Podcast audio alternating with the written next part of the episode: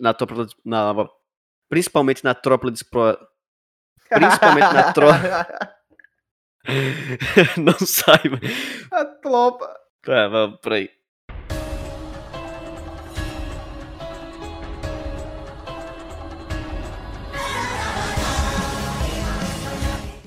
Seja muito bem-vindo ao Exploration Cast, o seu podcast semanal de animes, mangás, manhwas e tudo que envolve aí esse mundo de animações.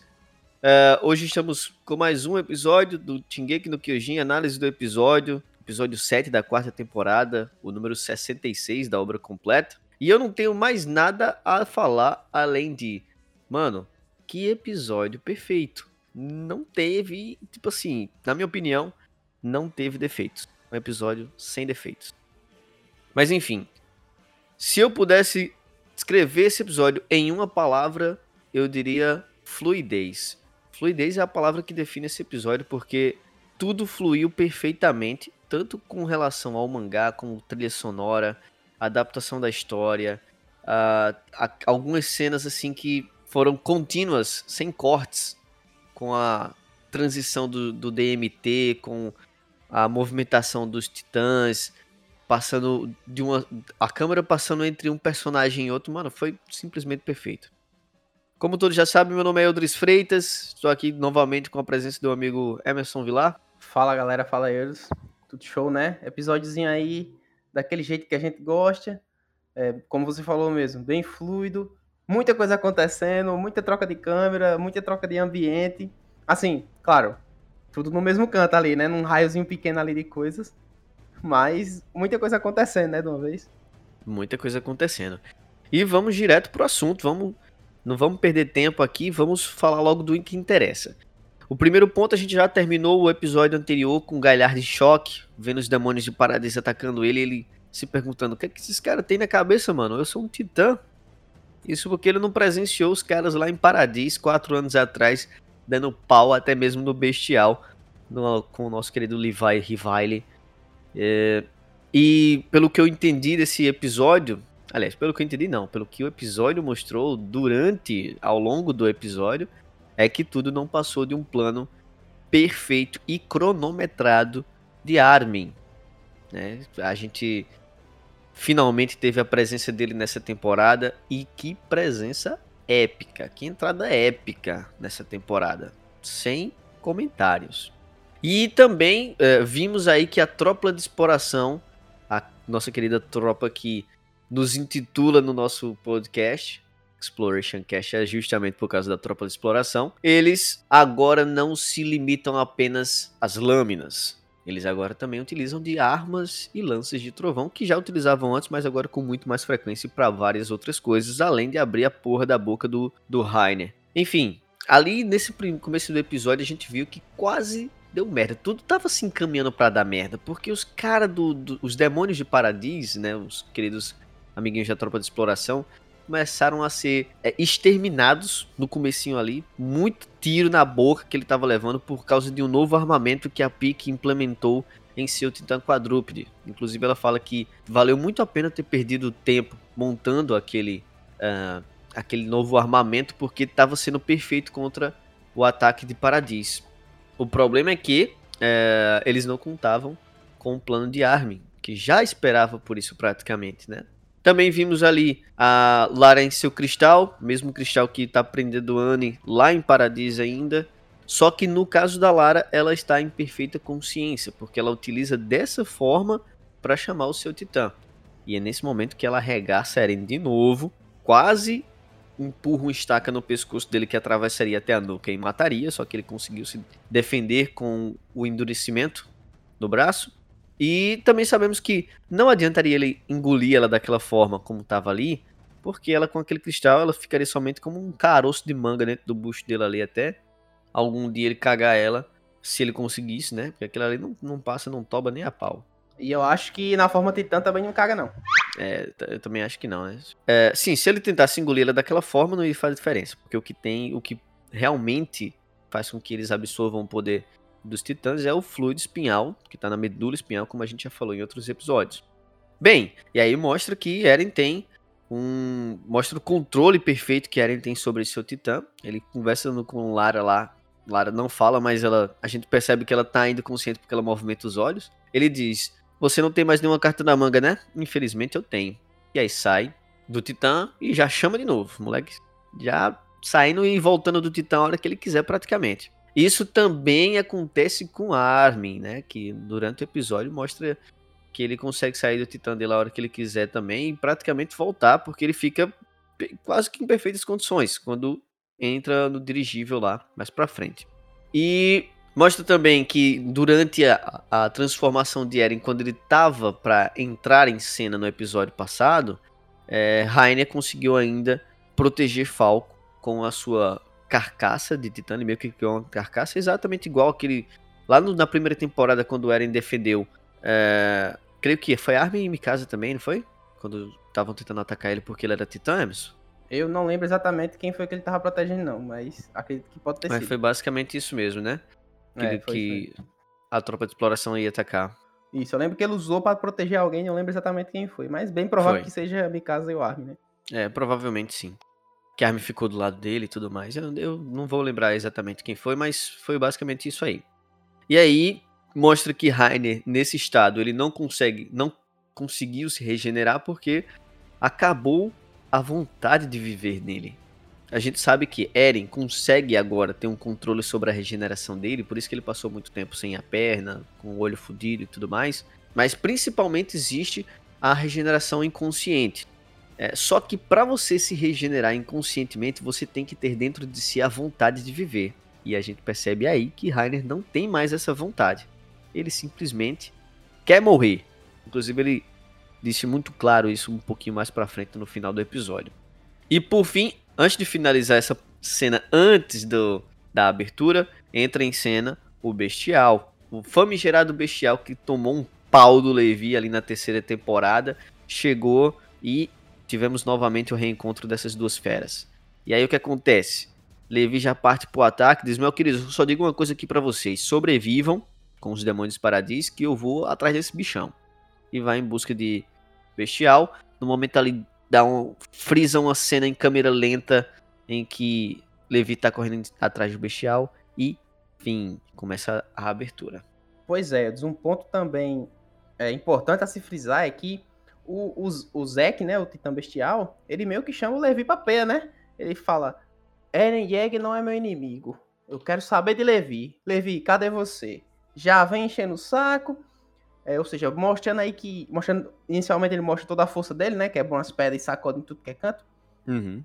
E quando o Zek chega, dá aquela, aquele, aquele aumento de moral a todo mundo, né? A Pique, Pique já fala, é, Zek chegou, safe. Galhardo também. Ô, oh, beleza, esse Zé que tá aqui, tá tudo tranquilo, né? Agora vai dar bom. Pois é, a gente tem, tem três titãs, né? Contra, bem dizer, o, o, o Eren, né? Uhum. Só que aí é quando o Armin entrou lá no, no, no, porto, né? Porque tava tudo cercado, eles não tinham ideia do que era esse plano.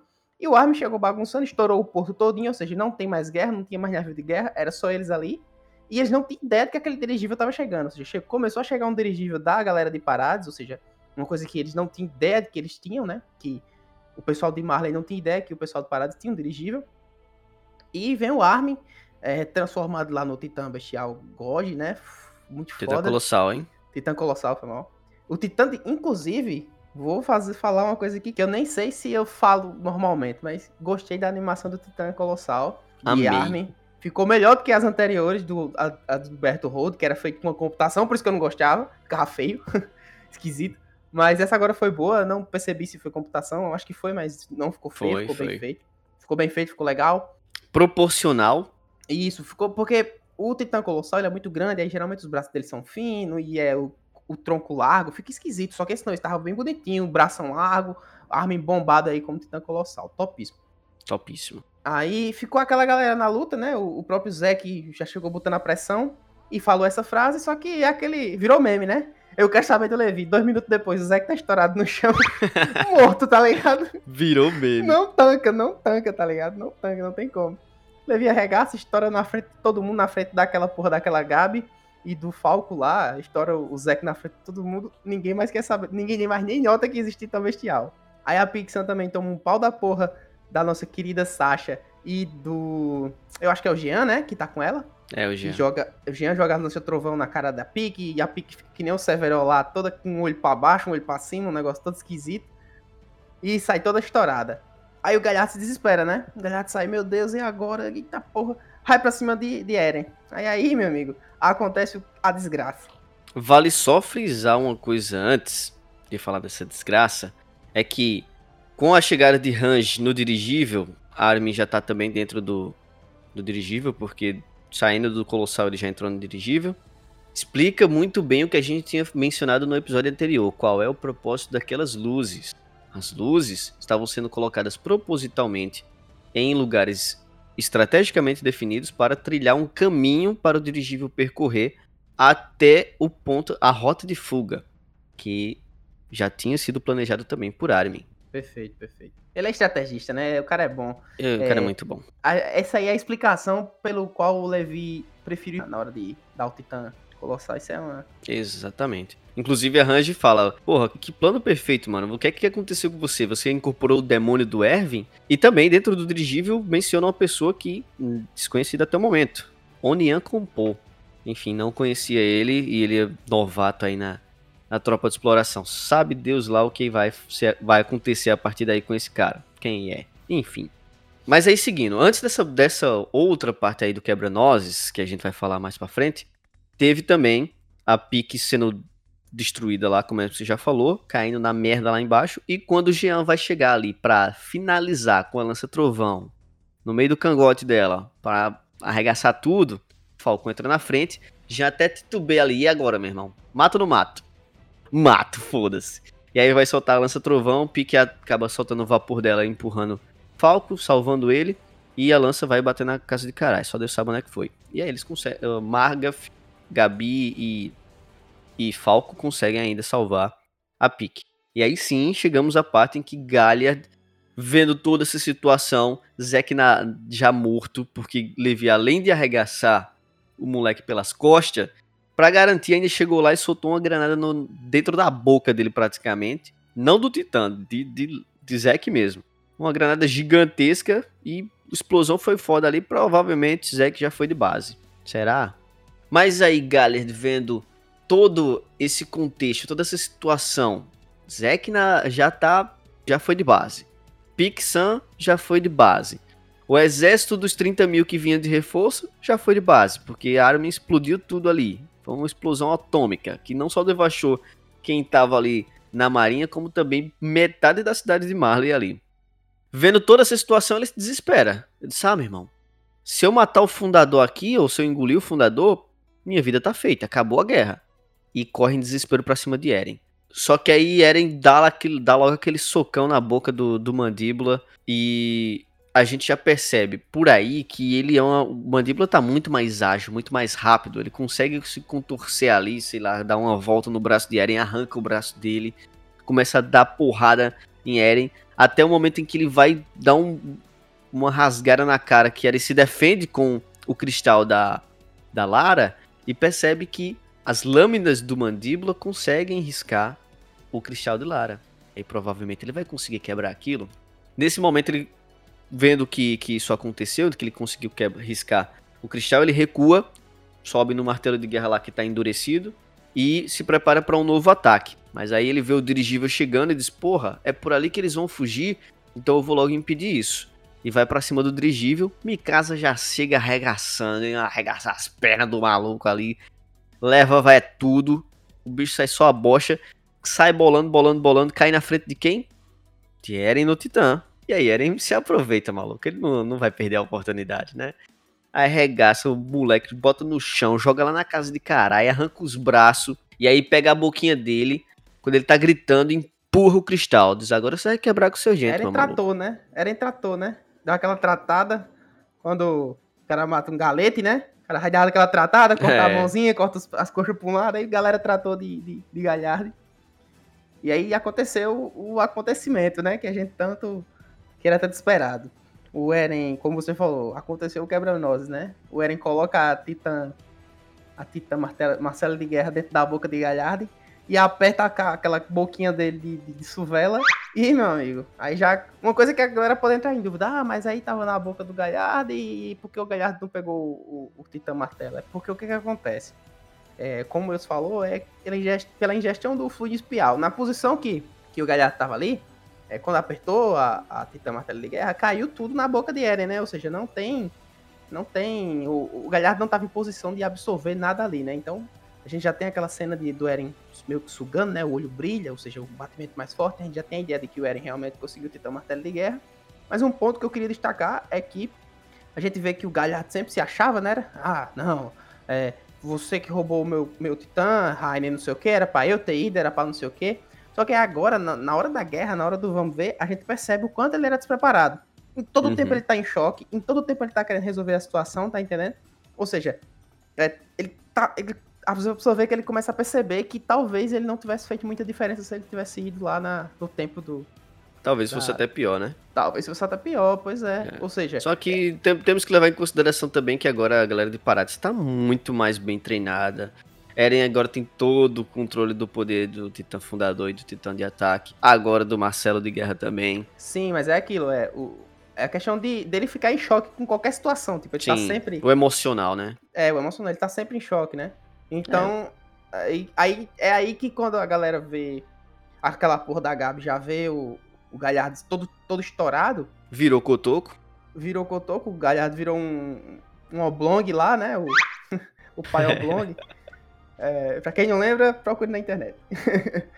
aí a, a, a, Gabi fica lá num canto, tá num prédio lá, né? Ela, Falco, o, o Magaf e a Pix e a Pique a Pique não era uma demora... não, era, era um soldado aleatório. Era um soldado aleatório? É, não lembro, enfim. Aí a Pique lá demorando a se recuperar, aí na hora que a, a Gabi vê aquilo lá, meu amigo, ela começa. Rainer, Rainer, Rainer, Rainer, Rainer, ai, ai, gritando, chata pra caralho. Aí o Falco vai lá ajudar ela também a gritar. Nossa, ficou parecendo. Eu falo igual o Bozó disse. ah, mas eu, eu achei a dublagem muito boa, Eu achei que, não, que ela botou muita boa. emoção naquela. Ficou, ficou bom, ficou bom. Mas eu, igual o Bozó disse pra mim, ficou parecendo Sakura quando leva o, o Shinra Tensei que ela fala Naruto Negai, né? Que sim, sim. gritando, é a mesma coisa, mesmo, mesmo feeling. Né? Inclusive, né? quando, quando é, o Colossal explodiu também, eu pensei, cara, Shinra Tensei, foda-se. explodiu, é. Pois é, aí ela fica gritando, né? E aí acontece o. Fica chamando Rainer, e aí ele. Acontece a cena que você falou, né? Que ele fica, porra, meu irmão, me deixa aqui, velho. Eu tô querendo morrer em paz. Aí. Tô só acontece, querendo né? morrer, velho. Cala a boca, faça silêncio. Até, até Heine, inconsciente, pedia silêncio a Gabi. Ah, tão Nem, chata a, que ela é. Heine, pois é, quer dizer, Heine inconsciente acha que Gabi chata, pô. Como é que pode? e olha que é da mesma família, viu? Pois é, prima, né? Pois é. Mas enfim. Aí o Rainer desperta contra a vontade dele. Aparece lá o blindado sem blindagem. O maluco veio todo do. sem, sem o encoraçado dele. Com cabelinho solto. E já chegou dizendo: meu irmão, me deixa morrer em paz, velho. E aí acaba o episódio aí.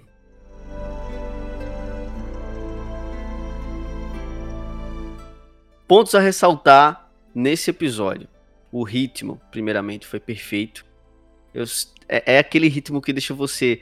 Caraca, não corta agora, mano. Deixa eu assistir essa cena. Só que aí você vê que é mais importante você ver outra cena primeiro para contextualizar. E, tipo, o ritmo foi perfeito, velho. Foi uma adaptação aí do final do 102, do, dos episódios do mangá, no caso, dos capítulos de mangá, o 102, o 103 completo e uma pequena parte do 104.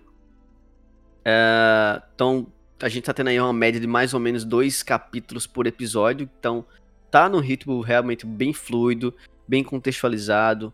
É, novamente subi a hashtag aí, thank you mapa, porque a animação eu não tenho do que reclamar. Achei a computação gráfica realmente algumas partes ali exageradas, poderia não ser tanto, mas de toda forma achei muito boa a animação. Achei muito bom também o traço, que foi colocado nos Demônios de Paradiso, né, na dupla de exploração. Realmente estava com uma, uma expressão facial muito é, de terror, de temor, sei lá o que era exatamente aquilo. Não sei expressar exatamente o que eu quero falar agora nesse momento, são muitos sentimentos.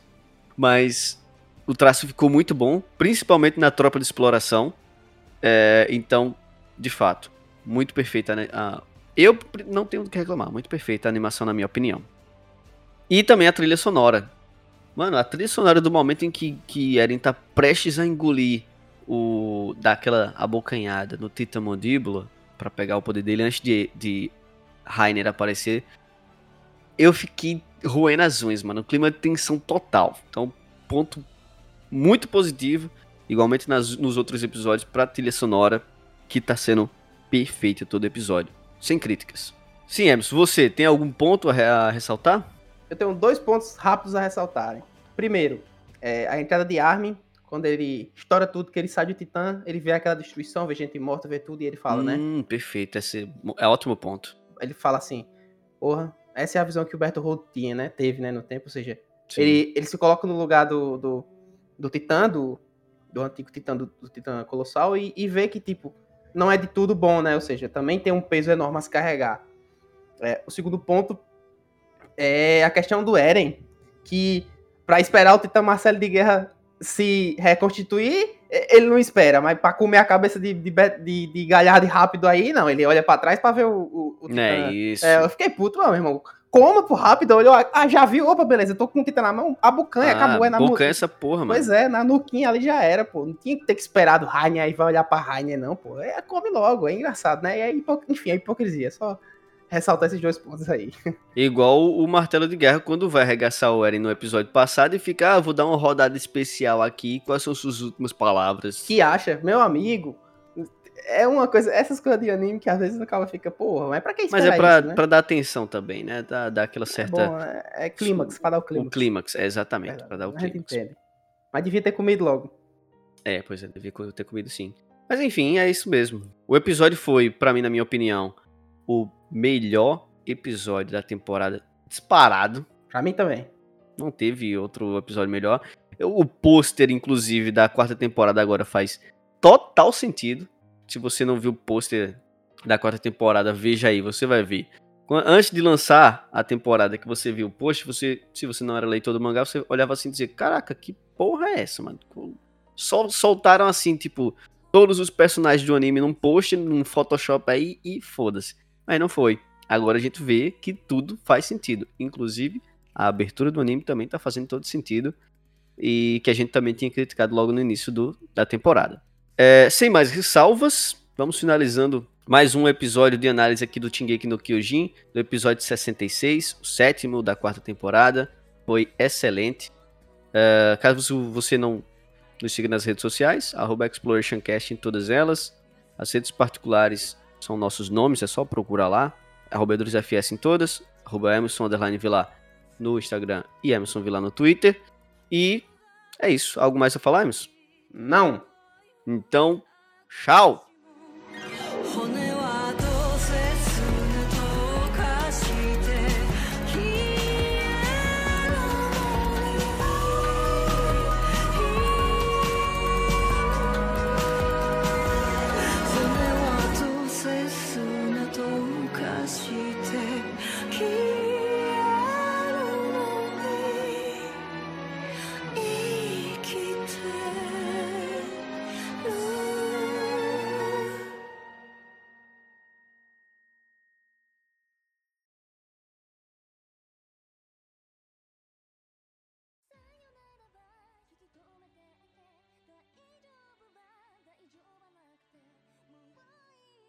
怎有可能？